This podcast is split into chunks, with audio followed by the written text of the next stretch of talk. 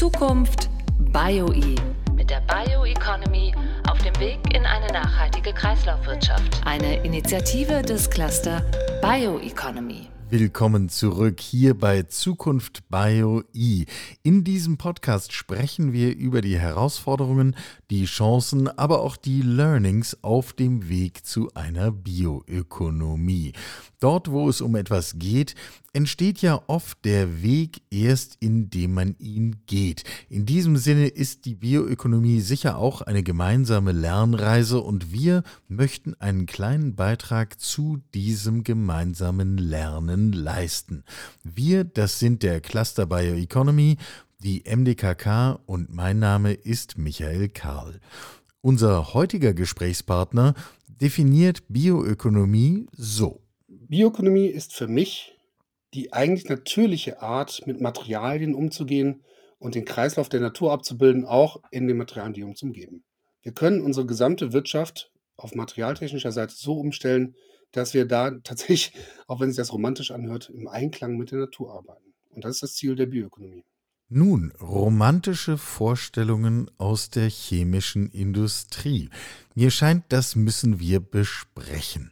Bei uns ist heute Lars Berger von Neste. Er ist dort Vice President Renewable Polymers and Chemicals. Hallo Herr Berger, schön, dass Sie da sind. Herzlichen Dank, dass ich dabei sein darf. Steigen wir mit einer schlichten Frage ein. Wie bekommen wir eigentlich die fossilen Grundstoffe aus der Industrie heraus?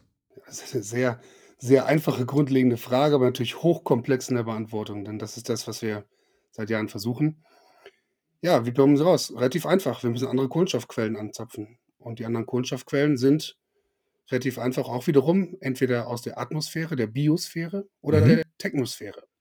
Okay. Und wir können also die fossilen Kohlenstoffe ersetzen. Also äh, Stück für Stück, damit wir niemanden verlieren. Bislang ist ganz viel auch jenseits des Autos, das wir tanken mit Benzin, ist einfach ganz viel von dem, was wir tun, auf Basis von Öl und Gas. In allen möglichen Verarbeitungsstufen und Verarbeitungsformen. Davon wollen wir weg. Sehr richtig. Ähm, jetzt haben Sie drei Quellen genannt. Gehen wir die mal der Reihe nach durch. Was müssen wir tun, um das aus der, aus der Atmosphäre zu nehmen? Ähm, das ist tatsächlich die Technologie, die wahrscheinlich noch am weitesten entfernt ist. Letztlich könnte man sagen, dass der Mensch versucht, besser als die Pflanzen zu sein. CO2 wird mit Hilfe von, es wird erst verdichtet, wird mit Wasserstoff letztlich dann eben in Grundchemikalien verwandelt und die wiederum kann dann weiterverarbeitet werden in die Chemikalien und die Polymere, die wir brauchen. Dazu bedarf es nichts weiterem als eben viel CO2, davon haben wir ausreichend in der Atmosphäre. Haben wir dafür gesorgt, und ja? Sehr viel Energie, um, das Wasserstoff, um den Wasserstoff zu erzeugen.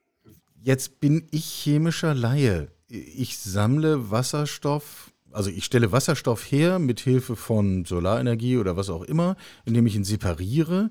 Ich äh, fange CO2 aus der Luft, dafür wird es irgendwelche geeigneten Filtersysteme oder, oder ähnliches geben. Was genau mache ich dann damit? Ja, was sie genau machen, ist tatsächlich dann, ähm, und am besten nimmt man CO2 tatsächlich an den Stellen, wo viel davon ist, zum Beispiel an einem Fabrikschlot. Mhm. Und dann ähm, ist das eine chemische ähm, Umsetzung bei der man ihm leider Energie zusetzen muss, dass ihm dann, also wenn man nimmt den Wasserstoff, CO2, und das zusammen erzeugt dann eben zum Beispiel sowas wie Methanol. Mhm. Und Methanol ist eine Grundchemikalie und daraus kann man ganz viele andere Dinge machen. Es gibt noch ganz viele verschiedene Technologien dazu, aber wir können vielleicht mal diese hier nehmen. Das heißt also, man macht nichts anderes als CO2 zu reduzieren, würde der Chemiker sagen. Das heißt, wieder einsetzbar machen. Und daraus stelle ich dann alle möglichen Stoffe her. Das sind dann Grundstoffe für Treibstoffe, für Kunststoffe, für der Fantasie sind keine Grenzen gesetzt. Ganz genau, ja. Also wenn wir jetzt bei dem Beispiel Methanol bleiben, es gibt noch ganz andere Wege, zum Beispiel Synthesegas, aber das wird ein bisschen zu chemisch. Bleiben wir beim Methanol. Dann kann man daraus wiederum dann zum Beispiel dann auch so etwas wie Ethylen herstellen.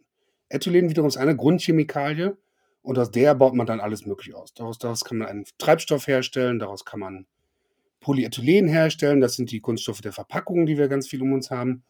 Man kann daraus aber auch ähm, so etwas herstellen wie, äh, wie, wie Ethanol. Ähm, das kennen wir wiederum als andere Chemikalien. Also im Prinzip ist dann der, der Fantasie keine Grenzen gesetzt. Jetzt hatten wir die erste Quelle, nämlich die Atmosphäre. Sie haben jetzt noch zwei weitere genannt. Nehmen wir die Biosphäre. Ähm, wo hole ich da das CO2 her? Ja, das ist tatsächlich auch die, die, ähm, ja, wie soll man sagen, die natürlichste eigentlich der Varianten. Im Prinzip macht man da nichts anderes, als dass man die Pflanzen das machen lässt, was ich eben beschrieben habe. Nämlich, äh, die Pflanzen über die Blätter betreiben Photosynthese, nehmen damit also Sonnenenergie, sind also Solarpanels, wenn man so will, und, ähm, und erzeugen ja, wie wir wissen, aus, aus, ähm, aus CO2, das sie aufnehmen, Sauerstoff. Und der Kohlenstoff, also CO2 ist ja eben dasselbe wie Sauerstoff, nur halt ein Kohlenstoffatom dabei. Dieser Kohlenstoff wird eingebaut in die Pflanze. Deswegen wachsen die Pflanzen, nehmen also das CO2, Kohlenstoff aus der Luft zum Wachsen. Und wenn wir dann Pflanzen verwenden, dann können wir diesen Kohlenstoff wieder verfügbar machen. Und wenn das am Ende dann wiederum freigesetzt wird, dann hat man nichts anderes gemacht, als dass man diesen Kreislauf einfach nur weitergesponnen hat. Sprich, der Kohlenstoff aus der Luft ist letztlich dann in die Pflanzen, dann über die Pflanzen in die Chemie und dann wiederum in die Luft und damit hat man einen Kreislauf. Das ist das, ist das Natürlichste. Das ist auch der größte vorkommende Kohlenstoffkreislauf. Das funktioniert wunderbar in der Natur, wenn nicht der Mensch noch zusätzlichen Kohlenstoff aus der Erde in die Luft pumpt. Ja, dann kriegt der Kreislauf irgendwie eine Delle und mit der Delle haben wir ja ganz massiv zu tun. Ähm, müssten wir an der Stelle nicht noch weitergehen und müssten wir nicht sagen, das soll nicht nur ein Kreislauf sein, sondern eigentlich müssten wir auf diesem Wege mehr Kohlenstoff binden ähm, und eigentlich dann haben wir hinterher weniger in der Luft als vorher? Das ist, das ist tatsächlich eine sehr, sehr gute Idee. Man spricht dann immer vom Carbon Capturing and Utilization. Das heißt, man nimmt die CO2 aus der Luft und den Kohlenstoff verwendet man dann. Und das andere wäre dann Storage. Das heißt, also man nimmt den Kohlenstoff und speichert ihn irgendwo.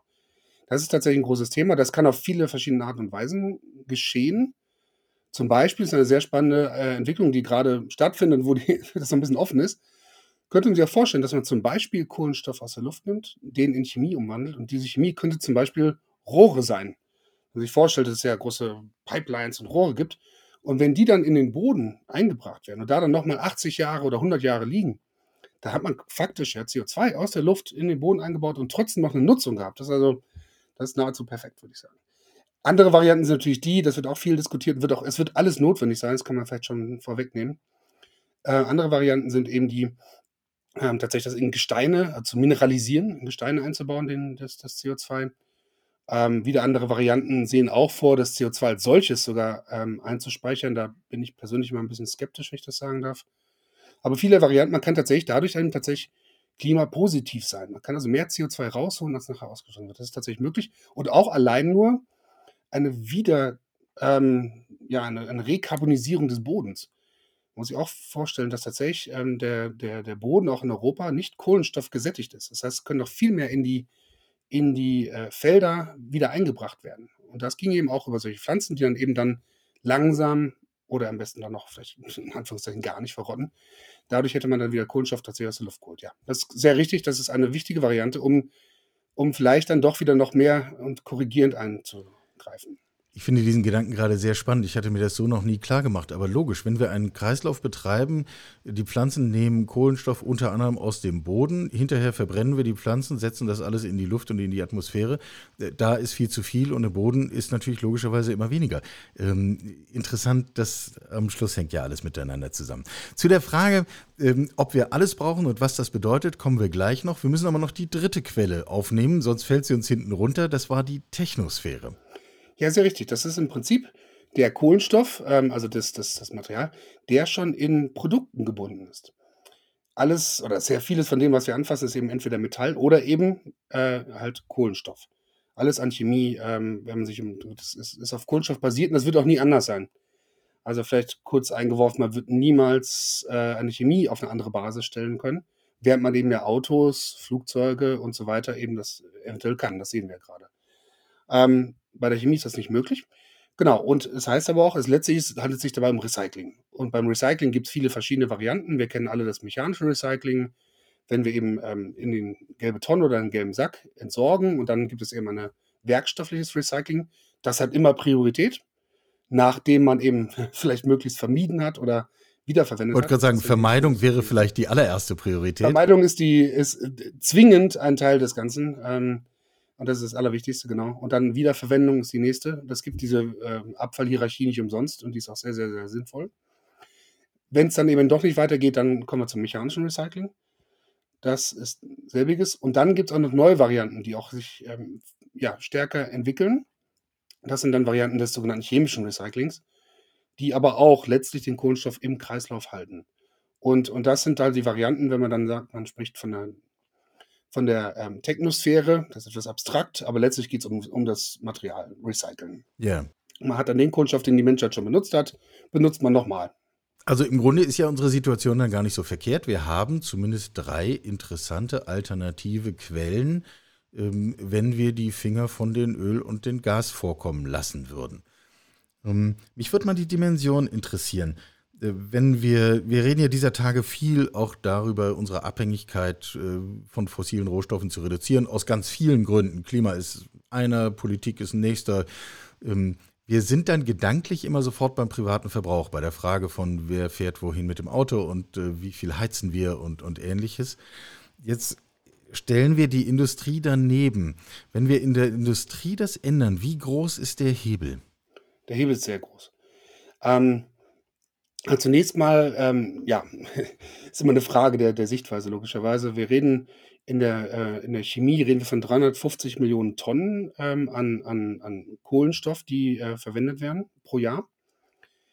Insgesamt ist es aber, um die Dimensionen einzuschätzen, sind wir da bei einer Größenordnung von 15 bis maximal 20 Prozent des gesamten äh, Verbrauchs an Fossilen. Mhm. Das heißt, jetzt können wir sagen, ist das das Größte? Ist es nicht. Das, deswegen betreiben wir auch so viel Energie darauf, nämlich genau die Energie und das Heizen, ähm, anders auf andere Beine zu stellen. Und trotzdem wird der Anteil der Chemie aus den besagten Gründen immer größer werden. Logisch. Die Chemieproduktion äh, wird, wird, wird größer bis zum Jahre 2050. Das heißt, auch der Anteil an den Fossilen wird immer größer. Deswegen muss man in der Chemie was machen. Aber insgesamt ähm, reden wir über einen ja, doch beträchtlichen Prozentsatz des, des Gesamtproblems. Und wenn wir uns jetzt schütteln und rütteln und gerade hinsetzen und sagen, gut, äh, ist vielleicht alles ein bisschen mühsam und aufwendig und wir kennen noch nicht alle Technologien, aber wir müssen das jetzt ändern, wir müssen diesen Hebel umlegen. Wie schnell geht denn das? Das geht überraschend schnell. Ähm, oder könnte überraschend schnell gehen. Rein von der Technologie her. Also von den, besagten, von den besagten Technologien ist die, ähm, die biobasierte, also die aus der Biosphäre, ähm, ist im Prinzip zum größten Teil fertig. Man könnte sehr viel machen. Es gibt da noch sehr viele Entwicklungen für neue ähm, Technologien, wo dann die Spezialitäten und das, das, das, das, die Kunst der Natur ausgenutzt werden. Aber man kann eben auch, und das, das machen wir eben auch, insbesondere in unserer Firma, man kann auch aus diesen Pflanzen quasi wirklich einen 1 zu 1 Rohstoffersatz für das, für das Fossile ähm, herstellen und das dann wiederum einsetzen. Damit kann man sogar die bestehenden Anlagen benutzen. Das heißt, wir müssen keine neuen Anlagen bauen. Denn wenn man sich überlegt, bis 2030 haben wir diese Tipping Points. Das heißt, 2030 müssen wir viel getan haben. Wenn sich jetzt wiederum vorstellt, wie lange es dauert, große Anlagen zu bauen, dann können wir quasi nicht umhin, auch die alten Annahmen zu, An, Annahmen, Anlagen zu nehmen. Und das ist eben tatsächlich das, was, äh, was man machen kann mit den bestehenden mhm. Sachen in der, in der Biosphäre. In der Technosphäre, um darauf einzugehen, mechanischen Recycling gibt es natürlich auch schon sehr viel Entwicklung. Das darf noch weitergehen und es kann auch eben da äh, auch über ein gewisses Produktdesign vielleicht unterstützt werden. Das chemische Recycling ist im Werden. Das, also da gibt es auch viele Ansätze, die dann auch rechtzeitig fertig werden. werden. Wo es noch am meisten Probleme, in Anführungszeichen, oder Herausforderungen gibt es tatsächlich dem Bereich des CO2 aus der Luft. Und da gar nicht so sehr aus technologischen Gründen, sondern tatsächlich hauptsächlich Verfügbarkeit von günstiger Energie, die auch nichts anderem was wegnimmt, wofür man es eher nehmen wollte. Das ist tatsächlich das Thema. Das ist also eher eine Kostenfrage als eine Technologiefrage. Mhm. Das heißt, insgesamt sind wir eigentlich gut aufgestellt. Wir haben sehr viele Technologien, die wir brauchen, haben wir schon. Wir könnten sehr viel machen. Es scheitert eher an anderen Dingen. Ja, zum Beispiel? Zum Beispiel tatsächlich an den Kosten. Mhm. Ähm, jetzt kann man da verschiedene Meinungen zu haben. Ähm, ich persönlich bin platt der Meinung, dass einfach fossile äh, Produkte zu günstig sind. Ja, die, die, die Einschätzung liest man häufig. Ja, das, also im Prinzip, ähm, das ist jetzt in der, in der, Umweltpolitik spricht man dann von Externalisierung der, der, der Kosten, indem eben das CO2, das erzeugt wird, eben keinen Preis hatte oder global auch nicht wirklich hat, ähm, ist eben sozusagen die, die, die negative Auswirkung des, der, der Nutzung von Fossilen nicht in die Produkte einbepreist. Und das ist genau das, was wir sehen. Deswegen ist es so günstig, die Sachen zu benutzen. So ist es auf der einen Seite. Auf der anderen Seite ist es eben aber auch so, dass die Technologien, die die Nachhaltigkeit haben, eben tatsächlich ähm, eben auch Kosten haben, eben noch nicht äh, die 50 Jahre ähm, Erfahrung in der ähm, im Upscaling haben, die eben die fossilen haben. Und ähm, dementsprechend gibt es da einige Themen. Ein weiteres Thema ist eben tatsächlich auch die Komplexität der Wertschöpfungsketten, die eben sich so sehr an das Erdöl gewöhnt haben als Basis, dass es eben sehr komplex ist, das da einzubringen. Und eben im Gegensatz zum Bereich der, der, der, der, ähm, der, der Fuels, also der Treibstoffe, gibt es bisher im Wesentlichen keine Unterstützung für, ähm, für, die, für die Nachhaltigkeit von Materialien. Auch wiederum, weil es so komplex ist. Auf der Fuel-Seite gibt es ein Produkt oder zwei Produkte, nämlich Benzin und Diesel. Auf der Seite der Chemie gibt es Zehntausende von Produkten und das ist natürlich äh, recht schwer zu handhaben. Das muss man dann jemandem, der in größerem Stil Subventionen äh, umleiten muss, erstmal erklären, was da eigentlich tatsächlich sinnvollerweise zu tun ist.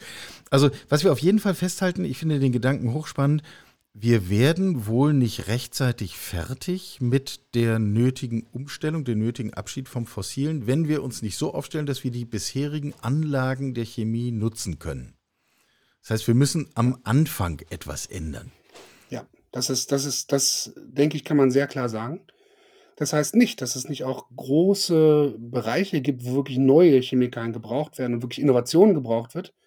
Aber wir reden über 53 Millionen Tonnen weltweit ähm, wenn man sich vorstellt und anguckt, wie viel, wie viel Metall gebraucht wird, um die neuen Anlagen zu bauen, das ist völlig, das ist völlig undenkbar. Das heißt, wir müssen wirklich ganz vorne anfangen. Das heißt, wir müssen dann letztlich beim, ähm, am besten beim Rohstoff anfangen, also sprich beim Erdöl in Anführungszeichen und das umstellen auf etwas, was äquivalent ist, aber eben aus den genannten drei Quellen kommt und das dann wiederum in die Anlagen reingespeist werden kann und das dann sozusagen in den Nachfolgeprozessen gar nichts ändert, denn die sind schon optimiert. Also es gibt wahrscheinlich nicht viel optimiertere Prozesse als eine Polyethylenanlage auf dieser Welt. Das ist seit 50 Jahren, da sind die letzten ähm, Perfektionierungsmöglichkeiten rausgeholt. Das heißt, da gibt es nichts Besseres. Und davon sollten wir profitieren, weil das eben dann tatsächlich eine sehr effiziente Umsetzung ähm, beibehält und eigentlich nur das Problem, nämlich das Problem ist ja tatsächlich nur der Anfangsrohstoff, das eben rauszieht. Wir blenden jetzt kurz das Müllproblem aus, aber das ist vielleicht auch noch ganz spannend, weil am Ende des Ganzen, wenn denn auch äh, Müll eben wieder ein Rohstoff sein kann, wie es im Recycle der Fall ist, dann, dann gibt es irgendwas das Thema Müll als solchen Begriff gar nicht mehr. Die Eliminierung des Konzepts von Müll. Es wird als, als eine wertvolle Rohstoffquelle gesehen werden. Und das wird natürlich auch dann ein gewisses Maß an ähm, vielleicht auch bessere Disziplinierung in Bezug auf, auf Handhabung der Produkte in der Umwelt haben. Das heißt, Sie würden schon sagen, wenn wir etwas als Müll betrachten, dann ist das vielleicht ein soziales oder ein kulturelles Phänomen, aber eigentlich keine sinnvolle Beschreibung des Stoffes, den wir da vor uns haben. Es ist nur in unserem Kopf. 100 Prozent.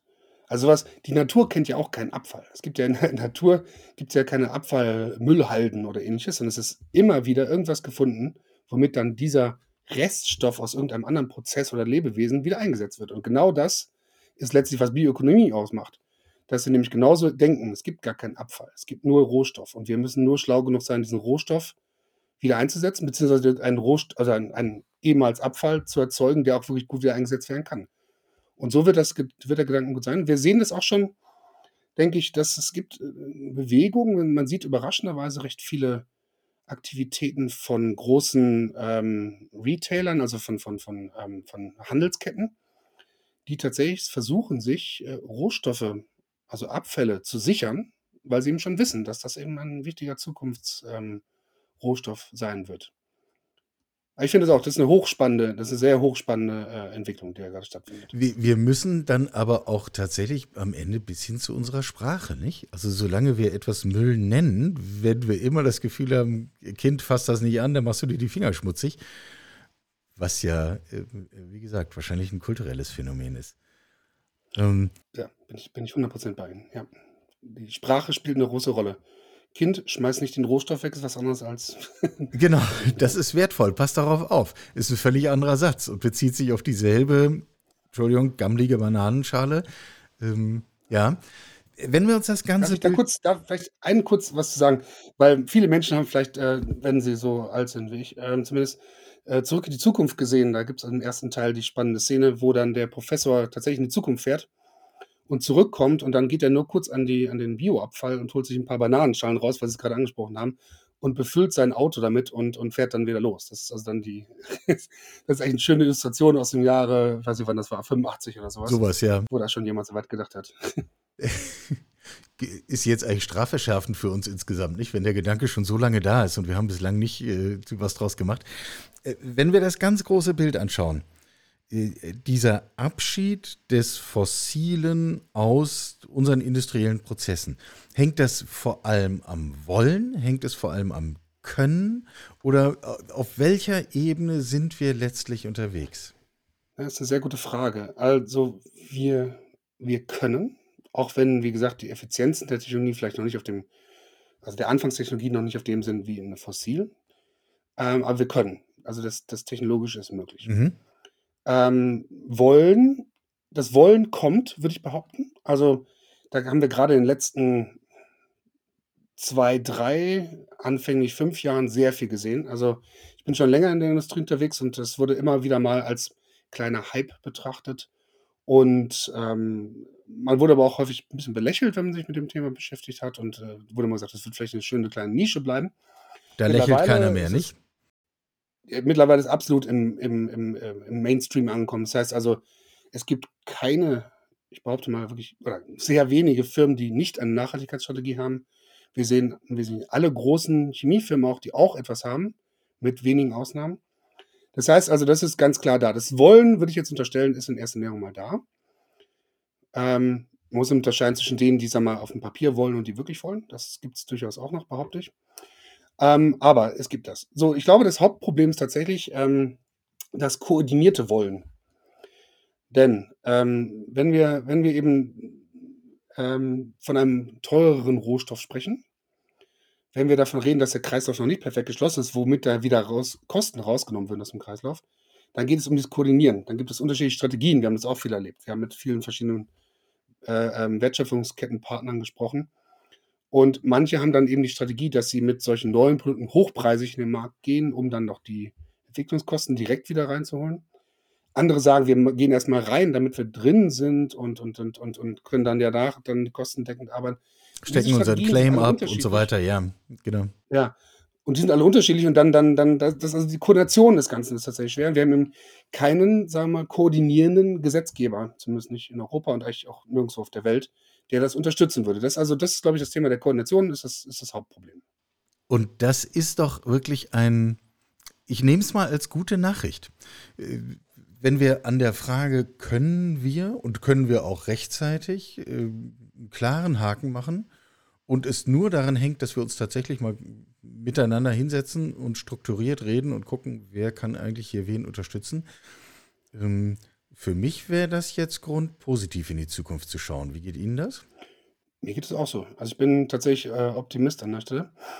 Ähm, wir, also es gibt viele Fallstricke dabei. Ne? Das soll man nicht, das soll man nicht äh, unterdrücken. Aber im Prinzip ist das genau so. Alles, alles drumherum passt. Wir müssen es nur gemeinsam hinkriegen. Wir müssen das Thema so handhaben, dass es, dass, dass, ähm, es weiterhin ähm, den richtigen Konkurrenzdruck gibt, der wichtig ist. Es muss weiterhin sozial auch verfügbare Lösungen angeboten werden. Das ist aber auch nicht ähm, unterdrückendes Thema. Ähm, aber insgesamt, ja, ist im Prinzip alles da. Wir können es schaffen. Wir müssen es nur koordinieren. Und die Frage ist, wer koordiniert und wie koordiniert er?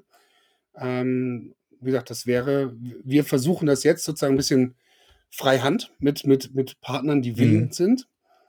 Vermutlich wird es aber nicht anders gehen, als das, um den großen Teil hinzubekommen, ähm, dann eben auch wirklich ein Gesetzgeber. Es ist nicht immer leicht, nach einem Gesetzgeber zu rufen, aber tatsächlich wird es eine, eine gewisse Rolle spielen. Naja, das gilt ja für im Grunde alle relevanten Themen, die etwas äh, mindestens mit der Klimaschutzangelegenheit zu tun haben. Äh, der persönliche Verbrauch schön und gut, aber die Räder, die wir drehen müssen, sind so groß, äh, das kriegen wir nur auf einer gesellschaftlichen Ebene hin. Bestätigt ja. sich insofern hier auch nochmal. Ja, das, das sehe ich genau auch so. Da wird, ähm, das ist auch ähm, zum gewissen Maße unfair, dass so viel Verantwortung auf den Endkunden ähm, geschoben wird, aus meiner Sicht. Ähm, es gibt ganz große Räder und, und äh, die gedreht werden müssen. Und eine Wasserstoffinfrastruktur äh, kann kein Einzelner durch einen Kaufentscheid äh, herbeizaubern. Das muss schon eine Kom Kombination des beiden sein. Dadurch ist nicht jeder Einzelne entlassen daraus, möglichst wenig zu verbrauchen. Das ist keine Frage. Aber eben, das reicht auch nicht. Und auch ein weiteres Thema, wir reden ja viel mit, mit, mit Markenartiklern. ist dann eine Frage der Kommunikation. Und worüber wir uns unterhalten, ist ein hochkomplexes Thema. Ähm, und das kann man dem Verbraucher nicht zu und dass er im Supermarkt erstmal noch ähm, drei Masterarbeiten geschrieben haben muss, um den richtigen Joghurt auszuwählen. Das ist, das ist Indem er die ne? chemischen Prozesse beurteilen kann, die zur Herstellung der Verpackung geführt haben und sie gegeneinander abwägt und ähnliches. Ja, da wäre dann vielleicht dann tatsächlich so ein simples Siegel ganz hilfreich. Ja, ähm, ein, letztlich, das, das lernen wir auch, wenn wir mit den Markenartiklern reden. Die sagen tatsächlich auch, ihre Kunden sagen, ähm, das ist deine Aufgabe, lieber Markenartikler. Ich, kann, ich, ich vertraue dir, deswegen kaufe ich dich, ja? Ja. Und du sorgst bitte dafür, dass das gut ist. Weil ich das einfach nicht beurteilen kann. Und äh, ich auch vielleicht auch nicht will. Also ich meine, ich, ich muss auch zugeben, ich, ich habe auch persönlich vielleicht nicht immer Lust, mich mit allem im Detail zu beschäftigen. Deswegen bin ich froh, wenn es ein Siegel gibt oder wenn es eben der Markenartikler wirklich glaubhaft versichert. Wenn der dann natürlich mein Misstrauen, äh, mein Trau, Entschuldigung, mein Vertrauen missbraucht, dann ähm, dann wäre ich natürlich böse und kaufe ihn nicht mehr. Aber das sind genau die Varianten. Aber viel mehr kann man nicht zumuten an der Stelle. Gut, wir stellen also fest, wir wissen ziemlich genau, wer sich bewegen müsste und aktiv werden müsste. Wir wissen, dass wir es schaffen können. Ansonsten krempeln wir die Ärmel hoch. Wir haben viel zu tun. Lars Berger, herzlichen Dank für Ihre Zeit. Herzlichen Dank, Herr Karl, für das angenehme Gespräch. Zukunft BioE mit der Bioeconomy auf dem Weg in eine nachhaltige Kreislaufwirtschaft. Eine Initiative des Cluster Bioeconomy.